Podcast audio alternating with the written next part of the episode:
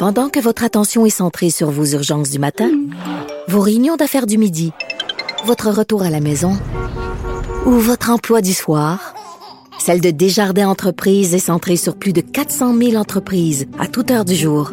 Grâce à notre connaissance des secteurs d'activité et à notre accompagnement spécialisé, nous aidons les entrepreneurs à relever chaque défi pour qu'ils puissent rester centrés sur ce qui compte, le développement de leur entreprise. Avocat à la barre. Avec François-David Bernier. Des avocats qui jugent l'actualité tous les matins. Dans notre revue de l'actualité judiciaire, ben, pas le choix de parler de l'actualité de l'année policière. C'est passé beaucoup de choses avec tout ce qui est euh, policier.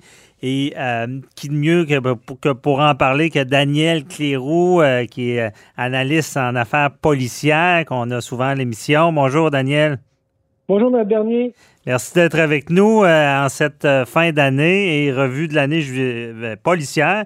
Et je t'avais demandé, bon, les sujets, toi qui, t'ont marqué dans ce domaine-là, que tu as retenu l'attention. Euh, ton premier sujet, c'est l'histoire galaise, c'est cette année, là. Effectivement, ça, c'est arrivé en février. Euh, euh, l'affaire Galaise, c'est l'histoire d'un gars qui a été libéré ou libération conditionnelle. Mm-hmm. On avait déjà un dossier sur lui où ce qui était une personne violente et qui a fait affaire avec une prostituée, Marilyn Lévesque, qu'il a assassiné. On lui avait donné une autorisation de sortie euh, supposée contrôlée, mais finalement, malgré tout, il l'a assassiné. Mhm. Il a même dit par après, lors de son procès, que euh, il n'était pas capable de contrôler ses pulsions. Malheureusement, ce genre d'incident-là a fait beaucoup jaser. Et ce que ça fait, ben, ça remet en question le système de libération conditionnelle, à savoir leurs critères pour libérer des gens on va espérer qu'un dossier comme celui-là va nous amener euh, des, façons de faire différentes dans l'avenir pour la libération de criminels dangereux. Ben oui, parce que c'est. c'est très important, la, commission des libérations conditionnelles. Puis il y a beaucoup de cynisme dans le public. On peut penser à l'affaire Bissonnette, euh, où, euh, où est-ce qu'on voulait 150 ans de prison. Et là, c'est allé en appel. on a dit, ben non, mais c'est 25 ans minimum. C'est prison à vie. Mais ce genre de dossier-là n'a pas aidé cette, perception du public-là. Là, que, parce que Galin, si je me rappelle bien, c'est un récidiviste, c'est rare, là, ça, euh, un meurtrier récidiviste, dans le fond. Oui, et connu comme un homme qui faisait aussi affaire avec euh, des, des, prostituées et des escortes.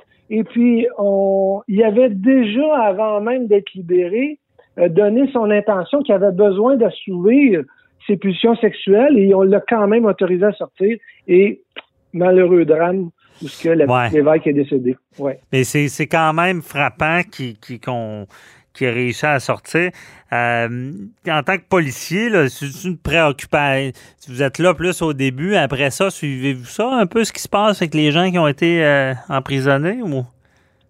Ben, généralement, lorsque les gens sont euh, libérés euh, suite à des libérations conditionnelles, ben, les services d'enquête des différents services de police qui ont enquêté ces gens-là reçoivent la communication et ça nous permet de faire un certain suivi, mais jusqu'à quel point que euh, à ce moment-là, on va faire de l'intervention, il va plus avoir à dire communiquer aux patrouilleurs, euh, telle personne a été libérée. Euh, bon, si jamais vous le rencontrez, soyez prudent, il était à libération conditionnelle. Mais vous, vous, le filez pas après, là, dire à lui, c'est un meurtrier, il est sorti, on l'a à l'œil, puis on suit ses faits et gestes. Pas de même, ça, ça marche. Non, non, on, le ferait si on avait un doute qu'il euh, va commettre un crime, mais si un doute commettre un crime, on va s'objecter à libération, puis finalement, ben, il ne sera pas libéré. OK. Bon. En espérant qu'on va apprendre de cette grosse erreur-là. Euh, et bon, dans, le domaine policier, un dossier cette année qui a fait euh, couler beaucoup d'encre, euh, c'est le, grand chef, le, big boss, Martin Prudhomme, qui a finalement n'est pas revenu à son poste. Là.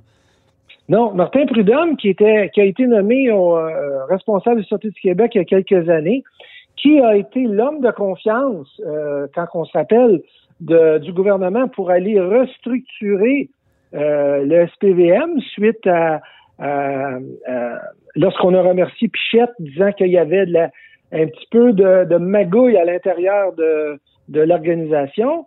Et finalement, ben, suite à euh, Robert Lafrenière qui euh, a démissionné, euh, mhm. suite à, à, un paquet de choses, on, on a senti une, quelque chose qui fonctionnait pas. Martin Prudhomme est suspendu sur des, des allégations criminelles qui finalement, au mois de mars, tout a tombé. On croyait que l'homme était pour revenir. Et depuis ce temps-là, pas de son, pas d'image. Donc, c'est à se demander ce qui se passe à l'intérieur de l'UPAC euh, pour mhm. que euh, ça débloque pas. Ouais. Et, Martin Prudhomme qui, qui est revenu euh, dans l'actualité parce qu'il est pas content. Là. Là, il est en poursuite parce que là, il s'en souvenir parce qu'il n'a pas été destitué officiellement parce que ça prend un vote de l'Assemblée qui, de qui s'en vient mais euh, il, est fâché de ça. Euh, je sais que c'est un, un, une police, on peut dire, un peu politique, là, euh, moins de terrain, mais j'ai l'impression que pour un, policier qui, qui, a à cœur la justice, c'est l'insulte euh, suprême là, de se faire dire qu'il a, pas, a mal agi. Là. Il semble, euh, je sais pas, euh, Daniel, y es-tu victime aussi de ces, relations? C'est le beau-fils à, la frenière, c'est le, je pense, c'est le chum à une des policières qui est impliquée. Là. Puis c'est un ami de, du député Guy Ouellette, là, qu'on se rappelle, s'est fait arrêter. Là. Est-ce que ça se peut? Euh, est-ce que tout est si droit dans la police? Est-ce que ça peut y avoir retombé dans la face qui ces liens avec les autres personnes? Ben moi je le crois. Euh, d'autant plus que Robert Lafrenière et, euh, et Guy Wallet, ce n'est pas un secret de polichinelle. Ils sont des ennemis jurés, malgré qu'ils ont travaillé pour la même organisation. OK. Et dans les deux cas, ben, est-ce qu'on se sert d'un pour faire mal à l'autre? Moi, j'y crois en toute sincérité, malgré que Martin Prudhomme, écoutez, euh, je le connais, là, Martin, euh, on a travaillé ensemble pendant des années. Ouais. C'était un homme d'honneur. Maintenant, il n'y a personne qui est à l'abri, mais on sait que ces postes-là, quand on est directeur de la Sûreté du Québec, ça devient un poste qui est très politique. Il a été nommé par le politique et on a juste à se rappeler là, dans les derniers gouvernements. Euh, gouvernement Charest, on a eu un changement de directeur à, à la Sûreté du Québec. On a eu après ça le gouvernement euh, Marois qui a eu un nouveau changement de directeur de Sûreté du Québec. Et lorsque le gouvernement est revenu libéral, ben là, on a eu un autre changement qui est Martin Prudhomme. La CAQ rentre et là, tout d'un coup, Prudhomme n'est plus là. Prudhomme revient en mars disant qu'il n'y euh, a pas d'allégation contre lui. Ce qu'on apprend, c'est que la directrice par intérim a pas mal déplacé tout le monde qui était les les bras droits de Martin dernièrement. Et euh, on est dans une nouvelle structure. Ah. C'est très politique, là. Et je te dis que cette année, ça a brassé dans ce côté-là. Tu sais, la population, là, on va les comprendre un peu. Là, ils n'aiment pas ça, voir les, la, le, policier désorganisé comme ça. Hein, on pourrait en parler longtemps, on va continuer parce qu'il y a beaucoup de beaucoup de choses se sont passées en cette année de pandémie quand même. Euh, gros dossier, Daniel, George Floyd aux États-Unis. Rappelle-nous un peu ce qui s'est passé avec ce monsieur-là. Ben, selon moi, c'est le plus gros événement de l'année à travers l'Amérique, mais ça a commencé aux États-Unis alors que euh, quatre policiers ont intercepté George Floyd, qui était quand même quelqu'un de connu du milieu policier, mais suite à une mauvaise intervention, il est décédé de, de l'arrestation alors hmm. qu'il a été étouffé. Et de là, évidemment, on, peut se rappeler tous les événements et les manifestations qu'il y a aux États-Unis. Mais ce qui nous retient, l'attention, c'est que ces événements-là se sont, euh, sont venus chez nous aussi. Et on a eu des manifestations sans arrêt à Montréal, où ce qu'on a parlé d'un nouveau groupe qui s'appelle Black Lives Matter. Mm-hmm. Et euh, là, ben, on est en train de dire que la police est raciste le gouvernement s'en fâche sur les, les termes avec en disant qu'on fait face à du racisme systémique. On ne s'y comprend plus dans la définition du terme, finalement. Euh, T'as-tu déjà, assisté à ça? Penses-tu qu'il y a des, collègues qui, qui, vraiment sont, sont racistes à, vouloir intervenir sur des gens parce qu'ils sont de couleur? Ben, écoute, je te dis pas que c'est impossible, là. Ouais. mais Tu sais, moi, je disais toujours, quand j'arrêtais une personne, mettons, de race noire, euh, parce qu'il avait passé sur un stop. Puis il me disait, tu m'arrêtes parce que je suis noir. Je dis, non, je t'arrête parce que tu as passé sur stop. Ouais, c'est ça. il faut pas faire du racisme positif qu'on appelle aussi. C'est ça. Donc, il faut pas toujours dire que euh, euh, les policiers interviennent parce que les gens sont de cultures différentes. Bon, évidemment, il y a des secteurs qui sont plus sont plus ciblés. le gouvernement, les années, notre société a créé des ghettos où ce qu'il y a des gens de cultures différentes qui se regroupent. Mais évidemment, souvent, ça l'amène une criminalité différente. Et les policiers, lorsqu'ils interviennent, ben, veux, veux pas, ben, mhm. des fois, ça a l'air raciste. Ben oui, c'est ça.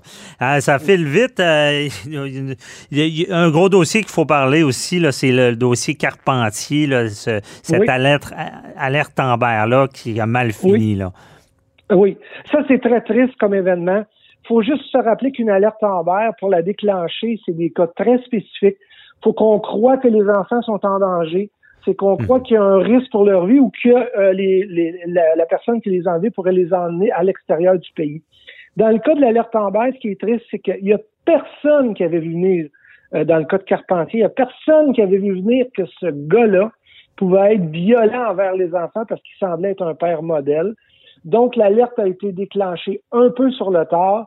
Et malheureusement, lorsque ça a été fait, ben, il était déjà trop tard. Parce qu'on apprend par la suite que quand l'alerte a été déclenchée, eh bien, effectivement, euh, le, Carpentier avait déjà commis euh, le mauvais geste. Mm, ça m'amène, euh, maître, à vous parler de l'alerte en barre qu'il y a eu la semaine passée, que les policiers ont déclenché très rapidement euh, l'alerte Amber et la personne a été retrouvée rapidement. Et selon mes informations, il y avait vraiment un risque dans ce dossier-là également. Donc, on s'aperçoit que c'est important l'analyse dans ces dossiers-là que la population peut y participer. c'est encourageant à entendre ça, qu'au moins, euh, c'est ça, quand, on agit rapidement, ça fait toute la différence. Bon, on a deux, deux bons exemples. Carpentier, malheureusement, ce qui est arrivé, mais heureusement, cette semaine, tu fais bien de le rappeler, Daniel, c'est tout le temps qu'on avait. Je sais qu'il y avait d'autres dossiers, dont les armes à feu. On s'en reparlera une autre fois. Mais merci beaucoup. Puis euh, je te souhaite euh, un joyeux temps des fêtes.